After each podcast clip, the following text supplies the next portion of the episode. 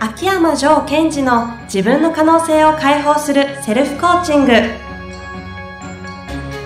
卓越した人物が持つ共通した能力それは自己対話の力ポッドキャスト自分の可能性を解放するセルフコーチングは上場企業から中小企業までエグゼクティブコーチングトレーナーとして人材開発を行ってきた秋山城賢治がビジネスや人生で役立つセルフコーチングの技術について分かりやすく解説します。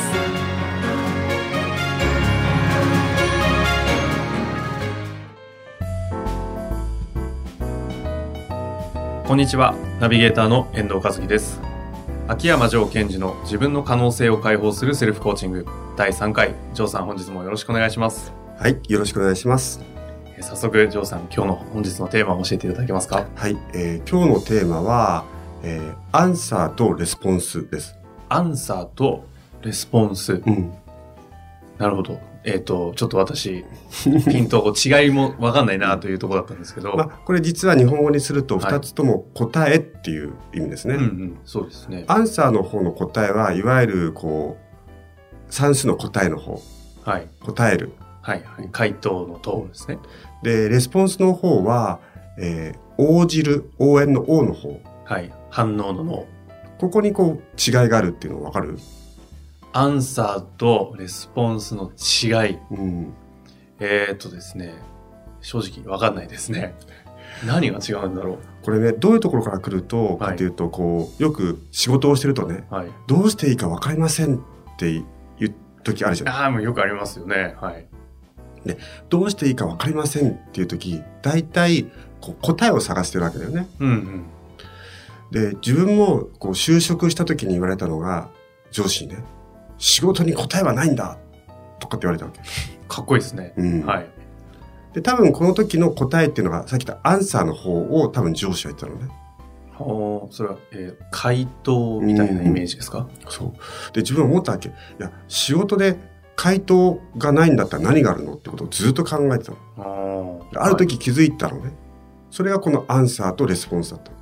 気づいたのは、回答あ、アンサーじゃなくて、レスポンスだったって気づいたって意味ですか、ちょっとまだ、私、あの、すみません、しっくりきてないんですけど、どんな、どういうことですかね。例えば2つともアンサーの方もレスポンスもさっき言ったように答えるってことについては同じだよね。はい。じゃあ、えーアンサー系の答えの方ねうんうん。回答の方、はい例えば例で言うと4たす4は何ですかみたいな8です。 8です。でこれはアンサー系ああ。つまりはいこれは出題者に答えがあってそれを当ててねってことだよね。うん。 4たす4は8っていうのはもう先生は知ってて。はい。私たちがあの、今までこう学校とかで勉強してたのは、そういう感じですよね。つまり答えは持ってるからそれに合わせなさいって意味。うんうんうんだから回答の等の答えるは合わせるって字が入ってるらしい。うん。ああ、なるほど。はい。で、もう一個のレスポンスを、まあ、例えば算数で例えるとね、今みたいに、うん。イコール10にしたいんです。イコール12。あで、し式を作ってください。あ。まあ、いく通りでもかいろいろ考えられるですで、その時に、えー条件があって、はい。 5秒以内で答えてください。そして、えー私のことをちょっとプップップッと笑わせ笑わせてくださいみたいな。え例えば、えどんな質問でしたっけ、今の。はい、じゃあ出しますね。はい遠藤さん。計算式を作り、イコール10にしてください。5秒以内で。はい。その時に、私のことをちょっとプップッと笑わせてください。はい。どうぞ。えっ、と、ちょっとここでは控えさせていただきたいですけども、あ、でも、そ、そういうことか。うんえっ、と、まあ、要は、回答がいくつもあるみたい。これは、レスポンス系の答える。そう。つまり、えー自由にしなくちゃいけないんだけど、はいなおかつちょっと笑わせなくちゃいけないわけ。いやー、すごい嫌ですね。今、ものすごい強烈なプレッシャーの目で見るのやめてもらえてほしいですね。でしょはい。今、遠藤さんの中はい何が起きてるかっていうと、うんアンサー探してるわけ。ああ。え、どう、どういうことだろうえ、探してるんですかね、今。だから、それはなんか私の中に答えがあってね、アンサーがあって、んそれを当てろっていうふうに言われてるって思ってる。だから出てこない。どうすればよかっその時は、えー自分が今思いつくベストな答えを出すしかない。レスポンスを出すしかないあーの。それが結果として相手が笑おうと笑わないともうやりきるしかないのね。うんうん。それがレスポンスの答える。でこれって実は仕事と全く一緒なのはい。え、具体的にどういうことですかうん、例えば、えー何かこのあるプロジェクトを任されたと、うんうん。でこのプロジェクトの成功はこうしなさいさっきの算数で言うと10だよねはい。でそこに条件が来る例えば、えー予算はいくらですとか、はい。期間は何ヶ月ですはい。でそそれれをはこれだけ使っていいだ。そこをクリアせいと言われるのが仕事うんうんでその時に多くの人がアンサーを探しに行くどっかに正しい答えがあるんじゃないか正しい答えがあるんじゃないかとか上司は正しい答えを知ってるんじゃないかうん。うんうん。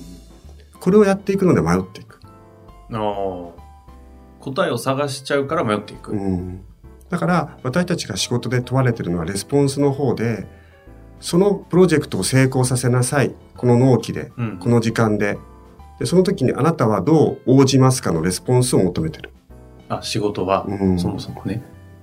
確かにそうか。けどそれって結構難しいですよね。だって今まで私たちってそういう教育受けてない。うんそんなことはないんですかあのー例えば少し前のビジネスだとすると実は上司が答えを持ってたんでねえ、どういうことですかオーダーを出す上司側がこれをいつまでやっとけとか言いながらやり方はもう分かってたわけよ。でお前もそれに気づくかなみたいな形で仕事を出してた。うん。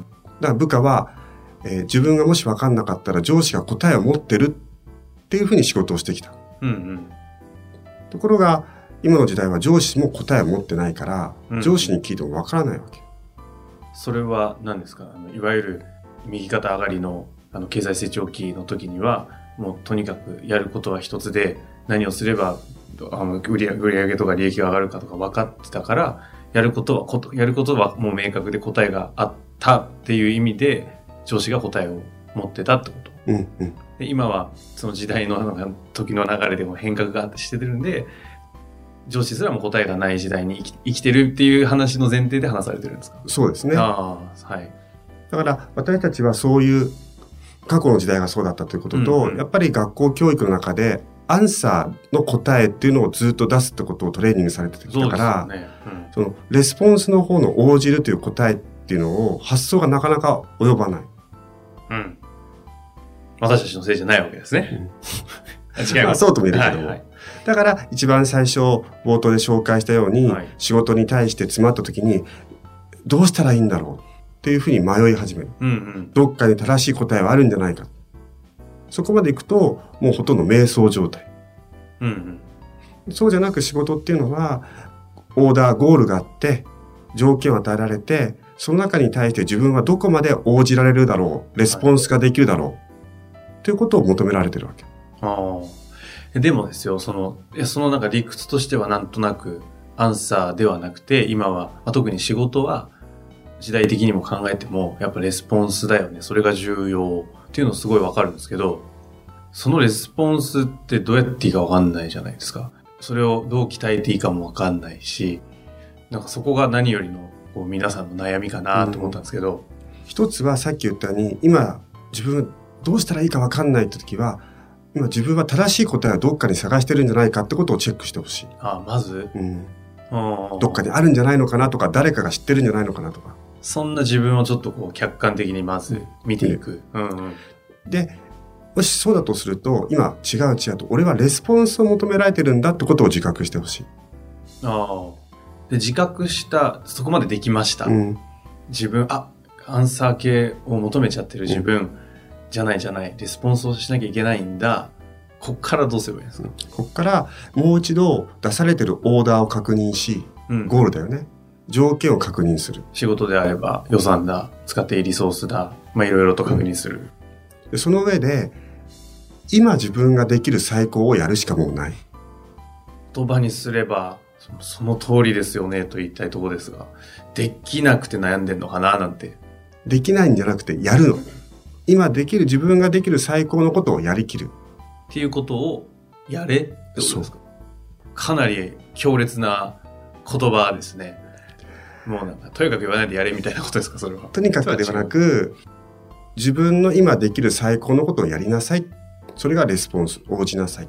で、それが、うん、仮に、オーダー出した側、上司だったら上司が満足いくものが取れなかったとしても、うんそれも含めてそうですね受け入れないといけない。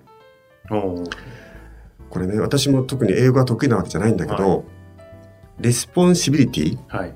ていう英単語がある、責そ任うつまり責任を取れっていうのはレスポンスをしなさいっていうふうに考える金八先生みたいですね。英語版の。ありがとうございまレすスポンスは、確かにレスポンシビリティ、責任、反応しなさい。そう応じなさいあー逆に言うと、応じればある程度責任は取ってる的なそうです感じねですか、でその時に責任を取るってことはさっき言った今できる最高のことをやってみるああ、それが責任を取るってことだったりもするわけですか多分それ以外はない責任を取るということに関してはちょっと責任ということについてまたちょっと違う角度でちょ別の回にですね、ぜひあのテーマにしたいなと思ったところですけど、はいあでも確かにそうですね。